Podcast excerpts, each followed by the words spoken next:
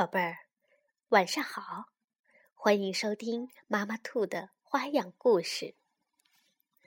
相信我的宝贝儿们，每个人都有好多好朋友。可是呀，今天我们故事当中的这只小恐龙却没有朋友。为什么呢？让我们一起去看一看吧。怎么才能不吃掉我的朋友？从前有一只小恐龙，它一个朋友也没有，因为它把所有的朋友都吃到肚子里去了。每交到一个朋友，它都很努力的想忍住不去吃它。但是，每次的过程都一样。当小恐龙遇到一个友善的人，就坐下来和这个人聊天。过了一会儿，他觉得肚子有点饿，就好像有人在胃里挠痒痒一样。于是，他会悄悄地左看看，右看看，想找几只蚂蚁来解解馋。但是很快，小恐龙就觉得好饿，好饿呀。可是，他非常喜欢这个新朋友的，想请这个新朋友到家里去玩一玩，或者一起去海边。不过，悲剧往往就在这个时候发生了。小恐龙饿得终于忍不住，扑到新朋友身上。一口就把新朋友给吞了下去。吞完以后，小恐龙赶紧说：“对不起，对不起。”可是已经太晚了。这天早上，小恐龙又吃掉了一个新朋友。这会儿啊，他孤零零的一个人坐在大森林里。他想，也许我再也不会有朋友了。想着想着，小恐龙就伤心的哭了。再想到过不了多久，他又会饿，小恐龙就哭得更厉害了。这时候，一只小老鼠从小恐龙的身边经过。小老鼠名字叫莫罗，来自另一片森林。小恐龙看到小老鼠，就冲它喊道：“快走开，快走，不然我会吃掉你！”小老鼠莫罗却一动不动，他看着小恐龙说。吱吱吱吱，别担心，我会让自己变得很难吃。只要念一个口诀，我马上就会变味儿的。嗯，嗯，那你念口诀了吗？小恐龙问道。莫罗回答说：“吱吱吱吱，我刚念过。”小恐龙这才放下心来，给莫罗讲起了自己的故事。听完小恐龙的故事，莫罗说：“吱吱吱吱，我很想做你的朋友，而且我们肯定能做到。但是你先要吃饱肚子，我来给你做个蛋糕吧。”我可是个很棒的糕点师。莫罗一边念口诀，一边打开旅行箱里的袖珍厨房，做了一个大蛋糕。他切了一小块给自己，把剩下的都给了小恐龙。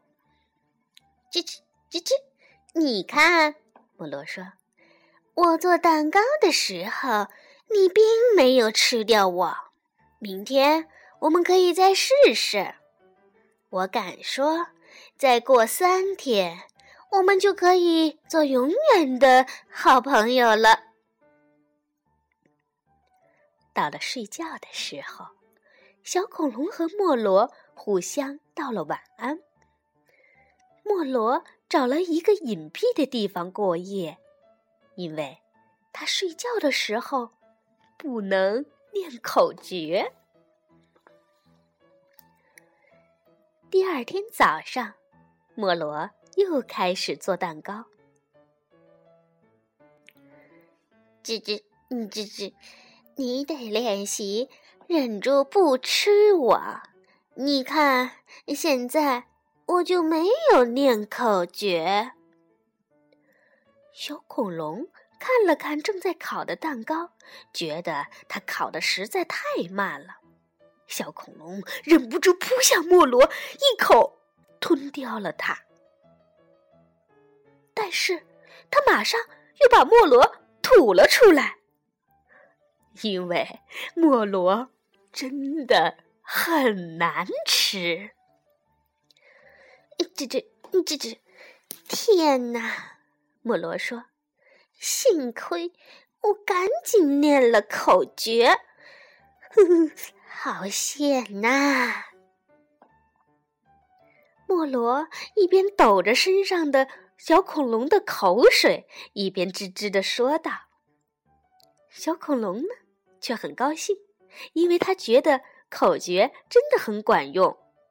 不过，他还是觉得很不好意思，没脸再去看他的朋友莫罗了。”吱吱吱吱。没关系，莫罗说：“我相信你，你一定能做到的。再过两天，我们就可以做永远的好朋友了。”又到了晚上，小恐龙问莫罗：“你为什么不一直念口诀呢？那样你肯就……”就不会被吃掉了呀！吱吱吱吱，莫罗回答说：“吱吱吱吱，因为没有危险的时候，我还是喜欢自己的味道好一点。”第三天，莫罗告诉小恐龙：“今天的蛋糕要烤很长时间。”而且他今天也不想念口诀。小恐龙听了，趴在地上哭着喊：“哼哼，我我会吃了你！我要吃了你！我要吃了你的！”但是，他没有吃掉莫罗，因为蛋糕已经烤好了。莫罗充满信心地说：“吱吱。”吱吱，你看看吧，只差一点点，我们就成功了。我觉得明天我们就会成为永远的好朋友了。第四天，莫罗的脸色很奇怪，他的一只胳膊绑着绷带。吱吱，吱吱。我的胳膊骨折了，不能做蛋糕了。莫罗说：“嗯，你会很饿的，非常非常饿。但是我不会念口诀，你要吃就吃了我吧。来吧，吃了我。”小恐龙马上说：“别担心，莫罗，我来做蛋糕。但是你要教我怎么做好吗？”就这样，小恐龙开始做他这辈子的第一个蛋糕，而且他真的没有吃掉他的朋友。蛋糕烤好了，莫罗突然摘掉胳膊上的绷带。吱吱吱吱，我的胳膊没有骨折。他说：“我骗了你，你不会怪我吧？”